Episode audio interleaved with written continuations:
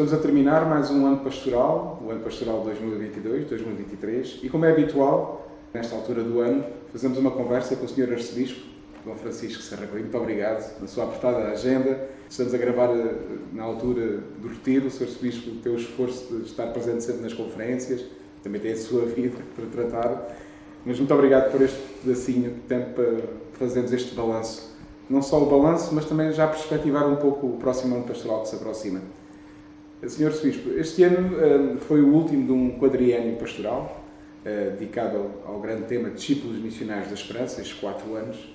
Os seus quatro anos como, como arcebispo, eh, cinco, entrou em 2018, mas digamos que foi assim o seu grande programa pastoral e já se pode fazer um balanço deste quadriênio pastoral. Este último ano dedicado a caminhar juntos na esperança, com este grande enfoque de Maria levantou-se e partiu apressadamente, que é o lema da Jornada Mundial da Juventude, que está aqui à porta. Mas foram quatro anos, que em princípio só seriam três, depois uma pandemia pelo meio. Ficarão certamente na história, já estão na história. Um balanço genérico podemos eh, fazer, quer deste quadriano, quer agora deste último ano pastoral. Este último ano foi um ano de retomo, podemos dizer assim. Sim. Eh, obrigado por esta oportunidade. Claro que não estamos só aqui os dois, não é?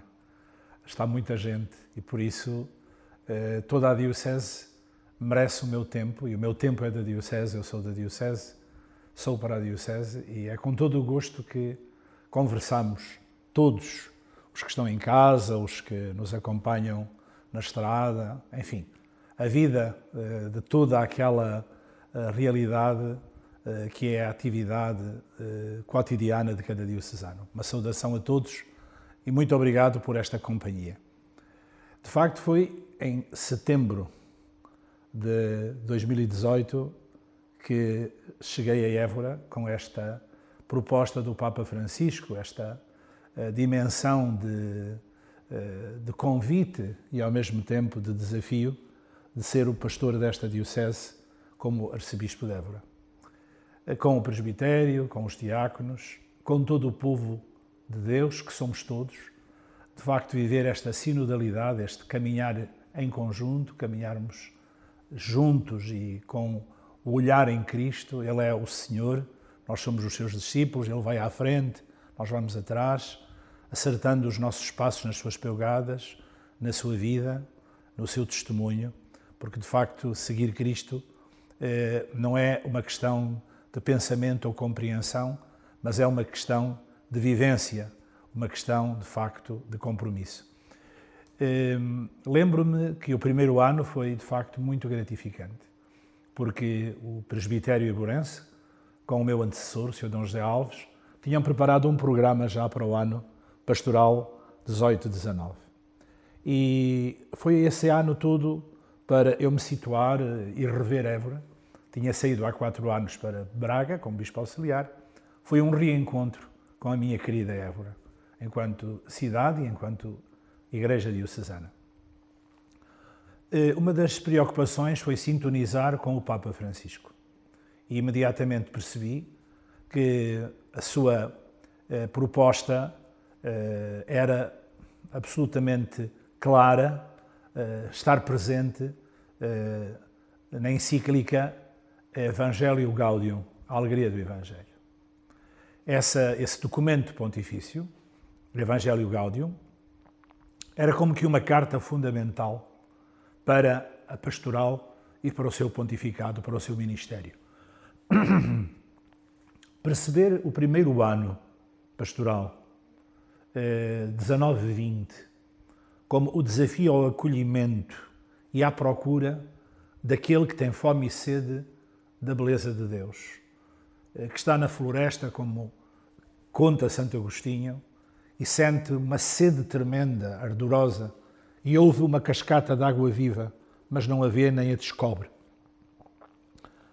Esta é de facto a realidade de muitas pessoas do nosso tempo. O vazio, a solidão existencial, a falta de um sentido para a vida, as grandes perguntas de onde venho, para onde vou, o sentido da própria vida e da própria morte. Acolher fazer da Igreja um, um espaço uh, de família, de escuta, e, ao mesmo tempo, fazer da igreja, eh, para muitos casos em que há feridas, em que é necessário cuidar e curar, um hospital de campanha, como diz o Papa. Sem uma secção aduaneira, ou seja, sem a alfândega, onde se faz um conjunto de perguntas à pessoa como condição para entrar. Entra, acolhe, cuida-se, cura-se a pessoa e, no fim, vamos perceber quem é esta pessoa, se ela assim o quiser dar a conhecer. A gratuidade do acolhimento e a procura dos que estão feridos no caminho. Isto ocupou-nos, de facto, com aquela uh, dimensão tão bela uh, da uh, busca do acolhimento que a Igreja é chamada a viver. Depois tínhamos um segundo momento, que seria, portanto, o ano 1921. 1920, desculpe.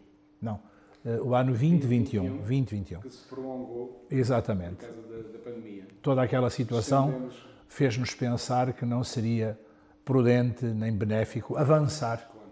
E por isso ficamos novamente neste eh, vós tendes, vós todos que tendes sede, vinde a mim e saciareis a vossa sede. A dimensão eh, desta busca, deste encontro. No fundo, a pergunta: onde está o teu irmão? Não podemos responder como quem que tenho eu a ver com o meu irmão. Uma igreja que é mãe de coração aberto e vai à procura dos seus filhos. A dimensão do bom samaritano, a dimensão do sireneu, levar a cruz com o irmão. Eh, Foi depois, no ano eh, 21, 22, que nós passamos ao segundo ponto. Estivemos dois anos a mastigar este acolhimento, a viver este acolhimento. Claro que o cuidar e o inserir. O cuidar com atenção àquele que foi acolhido.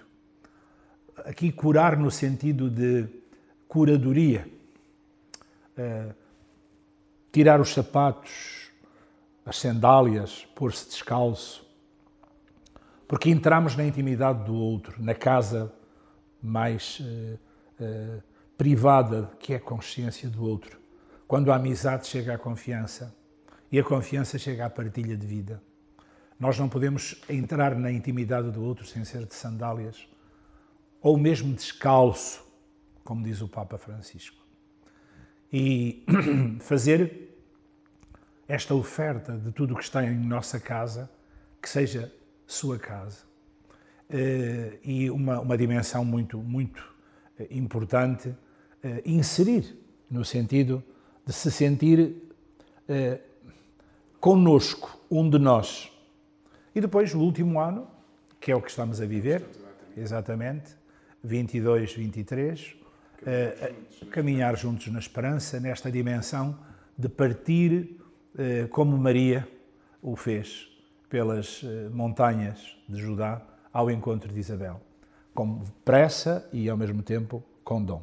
Ora, este ano foi de facto maravilhoso para nós, na medida em que sentimos uma libertação. Juntou-se a Páscoa uh, pós-Quaresma. De facto, a, a pandemia foi o que nós todos sabemos, uma marca na vida de muitas pessoas, uh, lutos muito difíceis. É importante perceber que há muitas localidades onde acontece a partida de tudo, ou quase tudo. Eh, Por exemplo, localidades onde foi necessário encerrar a farmácia, localidades onde se- encerraram os serviços de correios, eh, os CTT, eh, localidades onde o- um, um serviço bancário existia e teve também que encerrar, postos médicos, centros de saúde. A Igreja não deixa o seu povo. A Igreja está na localidade mais pequenina. E em alguns sítios onde já não há escola, nem jardim de infância. Está a Igreja. Eu ouvi na visita pastoral expressões como esta: Não nos deixem, não tire daqui o seu prior. E esta expressão tão dura, o que nós temos para além da igreja, que é um sinal de esperança, é o cemitério. Tudo o resto fechou. Houve lutos muito difíceis, em que a igreja esteve muito perto, como consolação e como presença. Não são muitos os nascimentos. Sabemos a desertificação que se vive no Alentejo. Mas a Igreja está presente nestes dois momentos essenciais da vida: no nascer, pela maioria das crianças que desejam ser batizadas, esmagadora maioria, e na hora da morte, pelo funeral. Aí nós fizemos esta partilha com o povo alentejano e ribatejano da dor. Quero acrescentar uma importância enorme, que são os centros sociais paroquiais. Os heróis do silêncio. É tão importante o trabalho da saúde, do Serviço Nacional da Saúde, que é um dos tesouros de Portugal que não pode ser nunca abalado. Não podemos nunca, perante as dificuldades, eh, que sejam elas de facto razoáveis, como sabemos que são os direitos reivindicados pelos técnicos de saúde, mas que não podemos nunca pôr em causa o Serviço Nacional de Saúde. Sendo tão importante essa dimensão e tão valorizada, houve uma heroicidade de silêncio dos centros sociais na terceira idade. A terceira idade foi a fragilidade, a vulnerabilidade de onde mais eh, cidadãos partiram para a eternidade pela morte. E não podemos esquecer as Santas Casas da Misericórdia, os centros sociais paroquiais, que na nossa Diocese ultrapassam as seis dezenas. Portanto, eh, entre centros sociais e santas casas. Para não falar já em associações, eh, em, em portanto, eh, grupos organizados que são IPSS sem ser centros sociais paroquiais, como por exemplo das religiosas e dos religiosos. Vivemos com o povo esta dimensão de quaresma.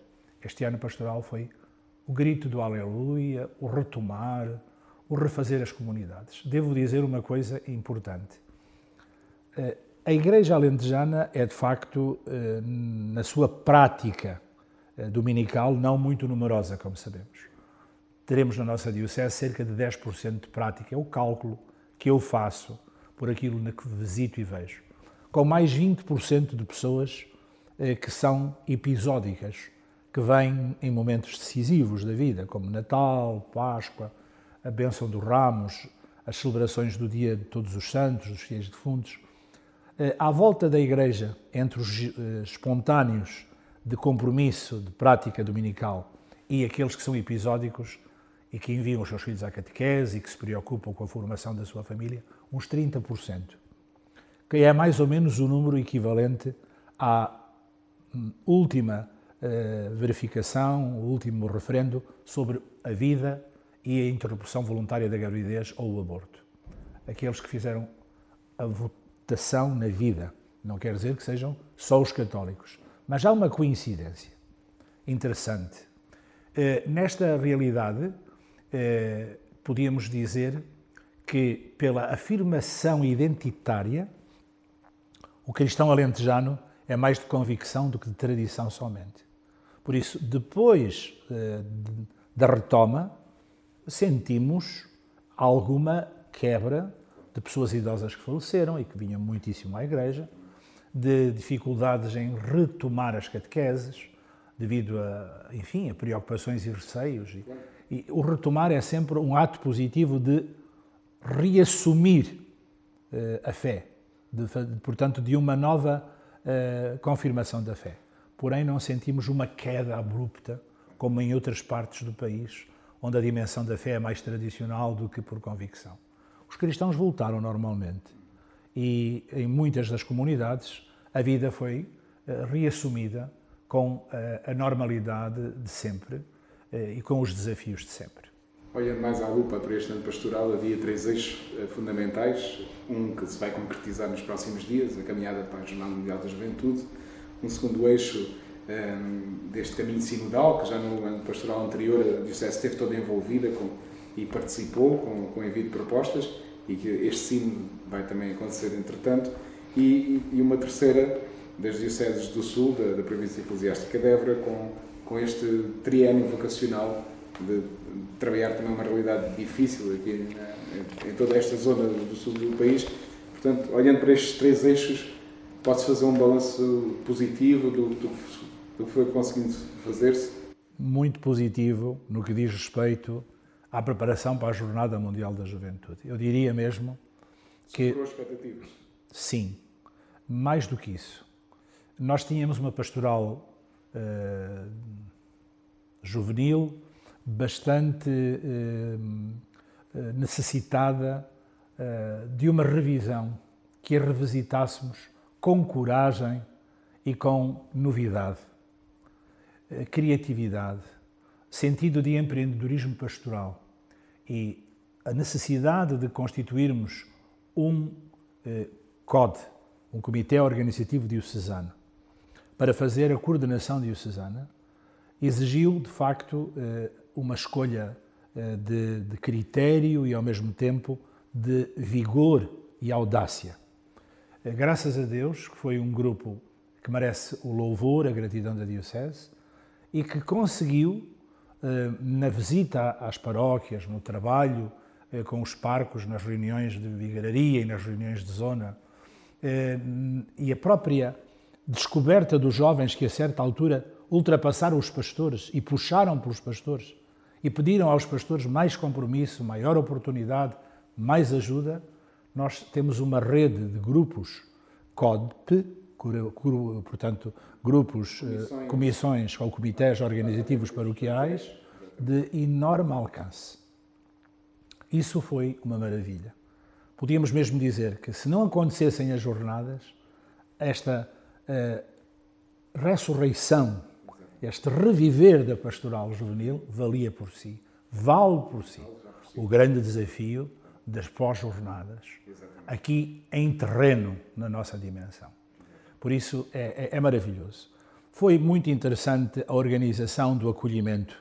Cerca de 5 mil jovens acolhidos, diria, de forma organizada, estruturada pelos COPs e coordenada pelo CODE, porém, talvez eh, com muita certeza de, e já com conhecimento, de forma surpreendente e, digamos, não organizada, chegaremos aos 10 mil jovens a acolher na nossa Diocese. E cerca, neste momento, de 2 mil que vão às jornadas participar, que podem ser, porventura, 4 mil. Ora, parece-me que esta hum, conclusão do trabalho é extraordinário. Uh, e, e pensar que nós não fazemos um acolhimento de grupos que vêm acampar aqui com a sua estrutura, com a sua organização. Esses serão dos 5 aos 10 mil. Mas os 5 mil organizados são inseridos na pastoral paroquial. E é a pastoral paroquial que dinamiza e faz a proposta, nomeadamente aos grupos que vêm da França, aos grupos que vêm da América Latina, da América Central e de outras partes do mundo, vão, portanto, inserir-se na vida paroquial dos, dos COPs. Isto é muito interessante porque obriga os COPs a ter enfim, uma, uma organização estruturada com o apoio do COL nacional e com as propostas do COL de, enfim, de muita organização e trabalho. Eu queria deixar um agradecimento a todos os parcos, a todos os COPs e ao COD pela dedicação e, ao mesmo tempo, coragem que tiveram em eh, muitas circunstâncias dar o salto mesmo na confiança em Deus e na providência de Deus. O tema da Diocese, o segundo aspecto, teve uma dimensão importante. Eh, nós eh, estamos, a partir da experiência deste ano, a fazer uma, uma proposta que vamos falar nela, certamente na, na entrevista, onde é a partir da verificação de uma série de, de dados que, que, que constatamos que palpamos neste ano, eh, que vai, portanto, também ajudar-nos a um desafio novo. Eh, na dimensão eh, da retoma, como aqui foi falado, este reassumir pós-pandémico, evidentemente que foi de alegria. Podemos dizer que, ao nível da religiosidade popular, porque quando eu há bocado falei em 10% de praticantes de missa dominical, mais 20% de pessoas que fazem vida à volta da comunidade paroquial, eu não esgoto o que é a Igreja Alentejana. A Igreja Alentejana é marcada por um povo que tem uma cultura profundamente enraizada num humus cristão, de uma etnografia, um cante, eh, uma poética, uma religiosidade popular de dimensão genuinamente cristã bem como ao povo ribatejano dos nossos dois conselhos de Coruche e Benavente. com uma dimensão densa. Nós somos diocese com uma identidade religiosa grande. Não somos, portanto, uma diocese feita de pedaços, eh, marcados pela migração. Somos uma diocese com uma cultura eh, enraizada em séculos, com uma grande presença monástica e conventual, com uma religiosidade e um folclore, todo ele de inspiração cristã. Portanto, 100% da população quase não abdica do funeral religioso. E uma margem enorme não abdica do batismo dos seus filhos. E há muitos casamentos católicos e há um número imenso de miúdos, que pelo menos metade fazem a primeira comunhão. Portanto, esta religiosidade popular manifestou-se imenso na retoma. Eu posso dizer, por exemplo, que as grandes romarias e peregrinações do Alentejo nunca tiveram tanta gente. A Senhora da Boa Nova, a Senhora Daires, a procissão do enterro do Senhor aqui em Évora foi uma, uma dimensão impressionante que nunca, eu nunca vi tanta gente nestes 43 anos que estou no Alentejo. Portanto, eh, a, a população vibrou com a libertação, com a Páscoa da pandemia. E, e sentimos, de facto, também as peregrinações a pé a Fátima, sentimos a, a, enorme alegria do povo de Deus em viver as suas festas e isso uh, deu-nos muita alegria aos pastores em acompanhar a, este povo em festa. Fazer esse caminho sinodal, é? esse, esse, materializar esse, esse caminho sinodal. A dimensão da sinodalidade é a própria igreja. Não há igreja sem sinodalidade. Aliás, igreja, família, quer dizer sinodalidade. A sinodalidade eh, se não existir, não há igreja. Portanto, está ao ritmo da evangelização. A sinodalidade é a própria respiração da igreja. É evidente que facilmente se encrosta, se enferruja o clericalismo. Isso é a missão que o Papa Francisco nos alerta para reassumirmos, reencontrarmos a identidade de sempre e fazermos uma coisa que é polir a ferrugem eh, para que a Igreja não tenha uh, esses aivos de, eh, enfim, de um poder em proveito próprio a partir do ministério que é de serviço.